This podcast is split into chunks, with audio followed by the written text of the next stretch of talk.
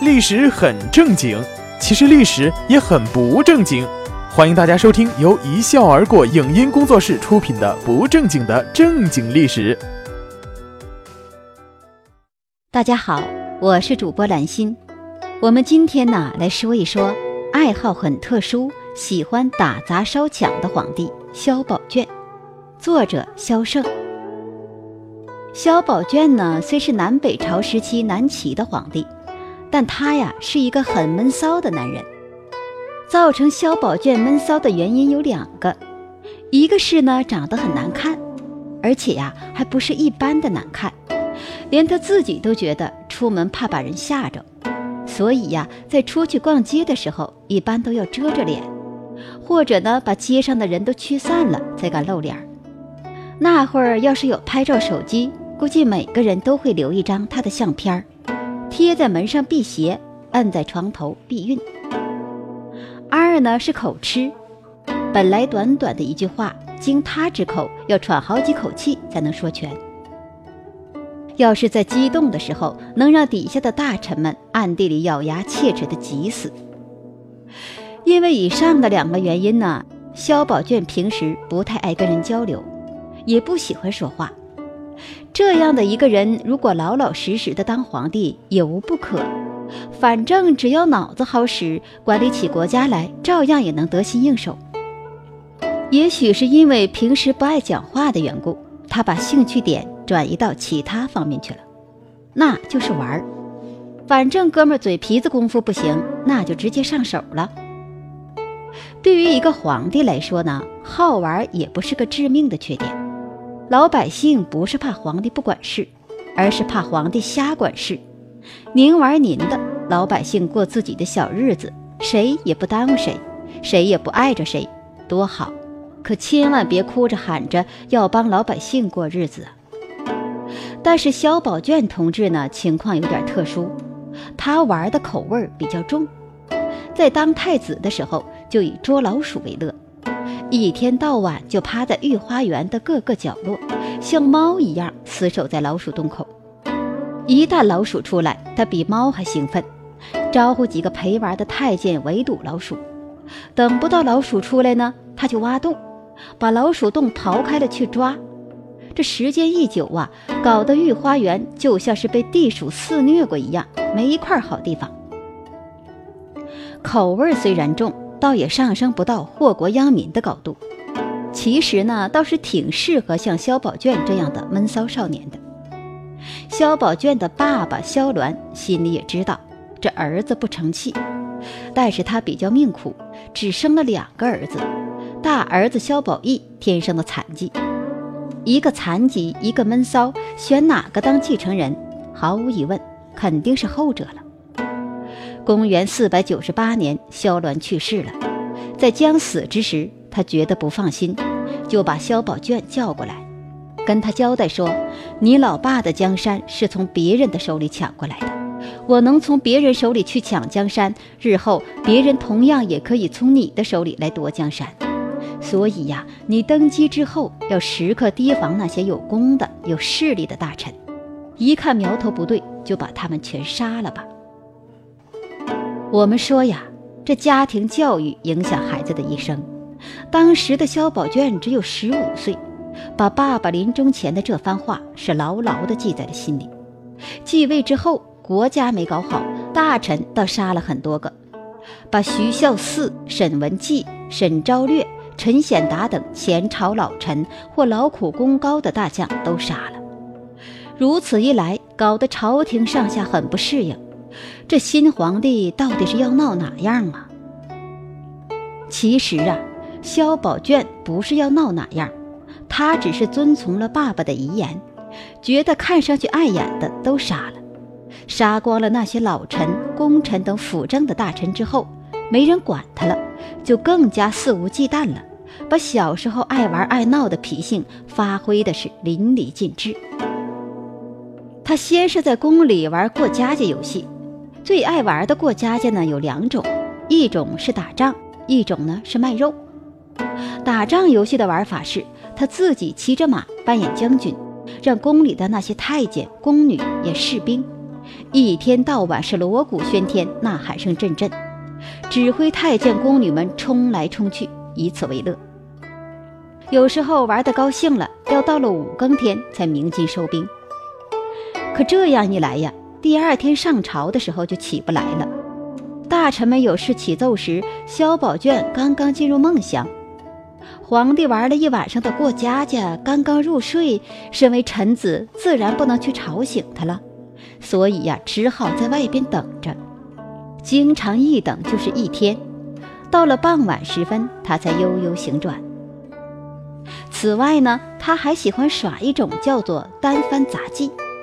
这种杂技呀，在现在的文艺晚会上，我们也可以经常看到，就是拿一根两三米高的木头，顶部挂一条长方形的旗子，然后呢，把木头顶在头上来回走动。萧宝卷的单翻绝活是十分的厉害，他可以把翻石顶在头上，时而滑落到肩上，还能在左右肩交替着单着玩。见太监宫女们在边上叫好，萧宝卷一高兴。还会玩几下高难度动作，把饭扣在牙齿上。这技术活要是上春晚呢，估计都可以火一把。卖肉的游戏就更绝了。萧宝卷有个宠妃，名叫潘玉儿。此女是市井出身，她的爸爸潘宝庆啊，原来是市场上卖大白菜的。但你别看潘宝庆只是个卖大白菜的，却生了个好女儿，不但人长得美。而且皮肤特别的好，据说如婴儿一般光滑细嫩。更绝的是啊，她还长了一双小脚。据说萧宝卷对潘玉儿的那双小脚是喜欢的要命。为了衬托潘妃那双销魂蚀骨的小脚，萧宝卷特地的修建了一座御兽殿。这座宫殿最大的特点是用麝香涂墙壁，墙上画满了春宫图。地上铺的是纯白的白玉石，在玉石上面嵌纯金打造的莲花，然后呢，让潘玉儿光着脚跳舞。只见潘妃婀娜的身影过处，香风阵阵，白玉般的玉足走过之处，遍地莲花绽放。萧宝卷边看边惊叹：“此步步生莲也。”“金莲”一词便是起于潘玉儿。这难道是潘金莲名字的由来吗？为了博潘玉儿的高兴，更为了缓解她在宫里的思乡之情，排解寂寞，萧宝卷别出心裁地在宫里建了个市场，让嫔妃、宫女、太监等充当小贩，沿街摆摊儿。他自己呢，抢眼卖肉的屠夫，让潘玉儿当市场管理人员，维护市场的正常秩序。这市场建设起来了，青菜、萝卜、猪肉等各色商品也齐全了，没顾客怎么办？萧宝卷灵机一动，让官员来当顾客，宣布你们以后不用上早朝了，都到宫里来买菜。这么一来呀，当官的可就苦了。本来是政府公务员，是坐在办公室里处理公务的，现在倒好，早上一起来，头件大事就是充 当大妈去买菜。而且在买菜的时候啊，还得把戏演得十分逼真，要跟摊贩们讨价还价，一毛钱也必须争个半天。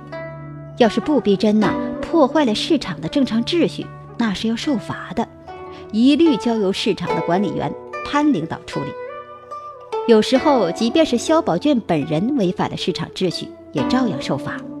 潘领导要毫不留情地拿板子打他屁股。挨了打的萧宝卷同志不但不怒，还觉得这样很好，很逼真。玩到后来呀，萧宝卷的游戏场所就不止在宫里，还经常出外面玩。有的时候一个月在朝的时间不足十天，有二十多天在宫外玩。玩什么呢？他口味极重，玩打砸抢烧。只要是萧宝卷兴致来了，不管是白天还是黑夜，出了宫一到外面。见人就抢，被他抢过的地方，就像是敌人来扫荡过一样，不留一件物品，统统搬上车。由于他每次出宫时也不宣布一下今天我要去哪儿抢，属于流窜作案，搞得官员们很头疼。后来实在没办法了，就派人去宫里监视，一旦看到萧宝卷同志出宫了，就马上出来禀报。这边官员得到消息后，就使人敲着锣鼓奔走相告：“萧宝卷来了，大家快跑啊！”老百姓一听啊，是拖家带口，卷了铺盖就走人。只要皇帝一出来，从皇宫附近到市郊区一带，数十里之内空无一人，连只鸡都看不到。唉，古来有美女倾国倾城，萧皇上这是倾国倾城啊！清理干净的清，但不管防范措施做得有多严密，也经常有一些老弱病残或孕妇逃不及的，那就遭殃了。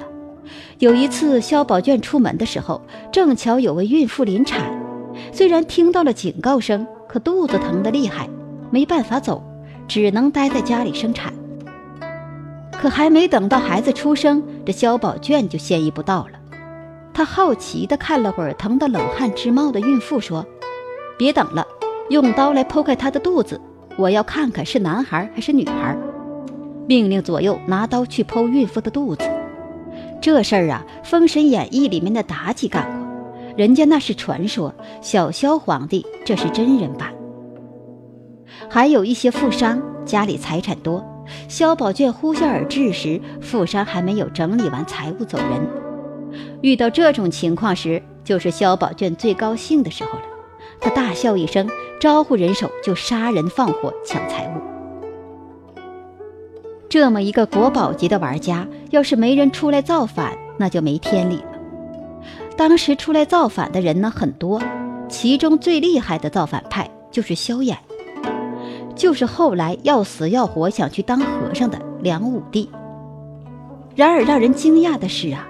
当萧衍的大军疯狂的攻城略地之时，萧宝卷却依然乐此不疲地在街上执行他的三光政策，疯狂地进行抢劫。